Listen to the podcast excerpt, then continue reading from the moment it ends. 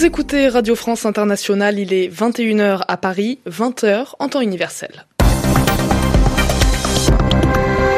Johan Burgel. Bonsoir et bienvenue dans votre journal en français facile. Pour le présenter euh, ce soir avec moi, Sylvie Berruet, bonsoir. Bonsoir Joanne, bonsoir à tous. Les États-Unis disent vouloir éviter une escalade avec l'Iran au lendemain de frappes américaines contre des factions pro-Iran en Irak. Quel est le rôle joué par euh, les milices chiites dans ce conflit? Élément de réponse dès le début de ce journal. Le ton monte entre la Bolivie, le Mexique et l'Espagne. La présidente par intérim bolivienne expulse l'ambassadrice mexicaine à La Paz, mais aussi deux diplomates espagnols. Une décision qui survient après un incident diplomatique entre les trois pays vendredi. L'Australie, toujours ravagée par des incendies, 100 000 personnes ont dû être évacuées dans les environs de la ville de Melbourne. Et en cette veille de Nouvel An, les esprits ne sont pas à la fête. Pourtant, Sydney a décidé de maintenir son feu d'artifice. Nous verrons que cette décision sème l'interrogation.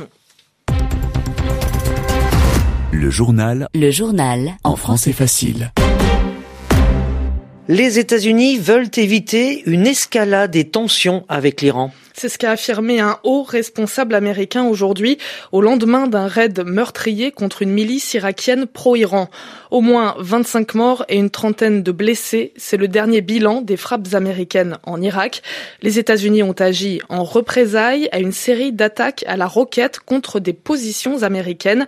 Mais en Irak, ces raids ont provoqué l'indignation générale jusqu'au plus haut niveau de l'État. Les miliciens chiites sont en conflit ouvert avec l'armée américaine. Alors qui sont-ils? Voici l'éclairage de Nicolas Falaise. L'organisation visée par les raids américains s'appelle les Brigades du Hezbollah. C'est l'un des nombreux mouvements paramilitaires chiites irakiens apparus dans les années 2000 pour combattre l'armée américaine. Cette constellation de groupes armés connaît un nouvel essor en 2014 lorsque ces hommes sont mobilisés pour lutter contre les djihadistes sunnites du groupe État islamique. On parle depuis de mobilisation populaire en arabe Hashed el-Shahabi, devenue une organisation regroupant des dizaines de milices chiites.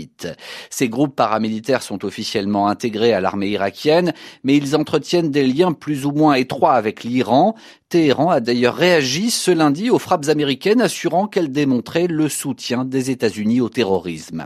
L'arrière-plan des événements de ces dernières heures, c'est donc la confrontation entre Téhéran et Washington sur un terrain sensible, puisque l'Irak possède la difficile particularité d'être soutenu à la fois par les États-Unis et par l'Iran. Et de son côté, le gouvernement irakien a menacé de revoir ses relations avec Washington. Des dizaines de, députés irakiens ont appelé à réexaminer l'accord de coopération américano-irakien qui encadre la présence de 5200 soldats américains dans le pays.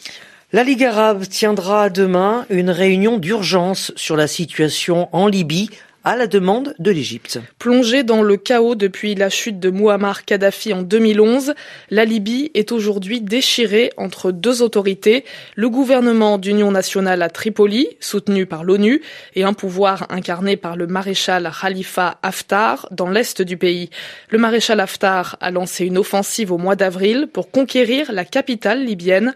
Aujourd'hui, le président français Emmanuel Macron et son homologue égyptien Abdel Fattah al-Sisi ont appelé à la retenue face au risque d'escalade militaire en Libye. Rien ne va plus entre la Bolivie, le Mexique et l'Espagne. La présidente bolivienne par intérim, Janine Agnès, a annoncé l'expulsion de l'ambassadrice mexicaine en Bolivie, ainsi que celle de la chargée d'affaires et du consul espagnol. Deux autres diplomates de ces deux pays sont concernés par ces expulsions. Cette décision a été prise après un incident diplomatique survenu vendredi à La Paz. La Bolivie accuse l'Espagne d'avoir essayé d'organiser la fuite d'un ancien bras droit du président bolivien déchu, Evo Morales. L'ex-président bolivien est réfugié dans l'ambassade mexicaine à La Paz avec une dizaine de ses proches. Voici Romain Le Maresquier. Au total, ce sont sept diplomates qui ont été déclarés persona non grata et qui sont visés par cette procédure d'expulsion. En plus de l'ambassadrice du Mexique, la chargée d'affaires de l'ambassade d'Espagne à La Paz ainsi que le consul espagnol et quatre autres diplomates de la même nationalité sont invités à quitter le pays dans un délai de 72 heures. Vendredi dernier, des diplomates espagnols auraient tenté d'exfiltrer un proche de l'ancien président Evo Morales, réfugié dans l'ambassade du Mexique à La Paz, une personne recherchée par les autorités boliviennes. Ce groupe de personnes a gravement porté atteinte à la souveraineté et la dignité du peuple et du gouvernement bolivien, selon la présidente Janine Agnès. D'après les autorités boliviennes, des diplomates espagnols auraient tenté vendredi dernier d'entrer clandestinement dans l'ambassade mexicaine accompagnés de quatre membres du GEO, un groupe d'intervention spéciale espagnol, ce que nie Madrid qui parle d'une visite de courtoisie à ses homologues mexicains. L'Espagne qui dément toute ingérence avait annoncé samedi dernier souhaiter envoyer des enquêteurs sur place pour faire toute la lumière sur cette affaire. Pas sûr qu'après l'annonce de l'expulsion des diplomates, cette initiative puisse aboutir. Madrid a déclaré aujourd'hui ne plus vouloir sur son territoire trois membres du personnel diplomatique bolivien. Direction la Chine, l'homme qui a créé des bébés génétiquement modifiés vient d'être condamné à trois ans de prison. En fin d'année dernière, il avait annoncé avoir fait naître des jumelles à l'ADN modifié pour les rendre résistantes au virus du sida. C'était une première mondiale, mais cette annonce avait provoqué de vives critiques dans le monde entier. Le gouvernement chinois n'avait pas tardé à arrêter le scientifique à Shanghai, Angélique Forger. Juriste de formation, le pasteur Wang Yi avait fondé en 2008 l'église de l'Alliance de la pluie d'automne, un nom lyrique pour une congrégation clandestine. Son église ayant refusé de prêter allégeance au Parti communiste chinois n'avait pas le droit de se réunir. Arrêté l'année dernière avec une dizaine d'autres responsables, Wang Yi se montrait ouvertement critique à l'encontre du pouvoir chinois. Dans un message publié sur Facebook la veille de son arrestation, il appelait à la désobéissance non violente. D'après une association chrétienne basée au Royaume-Uni. Depuis un an, près de 300 fidèles de cette église auraient eux aussi été arrêtés. La constitution chinoise est censée assurer la liberté de culte, mais la surveillance sur les religions s'est accrue depuis l'arrivée au pouvoir du président Xi Jinping. Ces dernières années, de nombreuses églises ont été dynamitées, des mosquées rasées, des ruines de synagogues détruites. Et au Xinjiang, dans le nord-ouest du pays, où un million de personnes sont détenues dans des camps de rééducation, les musulmans n'ont pas le droit de porter la barbe, ni même de posséder un Coran. Angélique Forget, Shanghai RFI. 100 000 habitants obligés d'évacuer l'état de Victoria dans le sud-est de l'Australie. Les températures chaudes et les vents violents attisent les feux de forêt. Plus de 4 millions d'hectares sont déjà partis en fumée.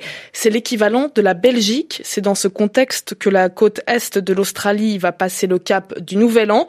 L'ambiance n'est pas à la fête. La ville de Sydney a pourtant décidé de maintenir son feu d'artifice. Cette décision suscite la polémique. Sur place pour RFI, Grégory Pless. C'est la question que tout le monde se pose en Australie depuis le début de la saison des feux de brousse. Le feu d'artifice donné par la ville de Sydney à l'occasion du passage à la nouvelle année et qui apparaît tous les ans dans tous les journaux télévisés du monde, va-t-il être annulé? À cette question, la mairie de la ville la plus peuplée d'Australie vient de répondre par la négative. Et si cette décision a rassuré les milliers de personnes qui vont se presser dans tous les endroits de la ville offrant une belle vue sur le Harbour Bridge, elle suscite également la polémique car le thermomètre doit de nouveau monter au-dessus des 40 degrés cette semaine et les pompiers s'attendent donc à ce que les feux qui brûlent toujours à travers l'état des Nouvelles-Galles du Sud redoublent de violence. Et puis, il y a ceux qui considèrent qu'une telle dépense, 6 millions de dollars, soit 4 millions d'euros pour le feu d'artifice de l'an dernier, est particulièrement malvenue alors que près d'un millier de maisons ont été détruites par les incendies. C'est le sens d'une pétition lancée il y a quelques semaines en ligne et qui a été signée par près de 270 000 personnes. À ce sujet, la ville répond que l'organisation de cet événement a été lancée il y a déjà plus d'un an et surtout qu'il génère chaque année plus de 80 millions d'euros de revenus touristiques. Reste que les pompiers n'ont pas dit leur dernier mot puisqu'ils ne s'interdisent pas d'annuler le feu d'artifice à Sydney si le seuil d'alerte incendie franchit de nouveau le seuil catastrophique. Grégory Pless à Sydney, RFI. Et en France, la grève se poursuit à moins de 24 heures des vœux d'Emmanuel Macron. 26e jour de grève contre la réforme des retraites. Les, transports sont toujours perturbés. Les manifestants attendent un geste fort du président français, notamment sur l'âge pivot fixé à 64 ans, c'est-à-dire l'âge à partir duquel le départ à la retraite sans pénalité sera possible. RFI, il est 21h10 à Paris.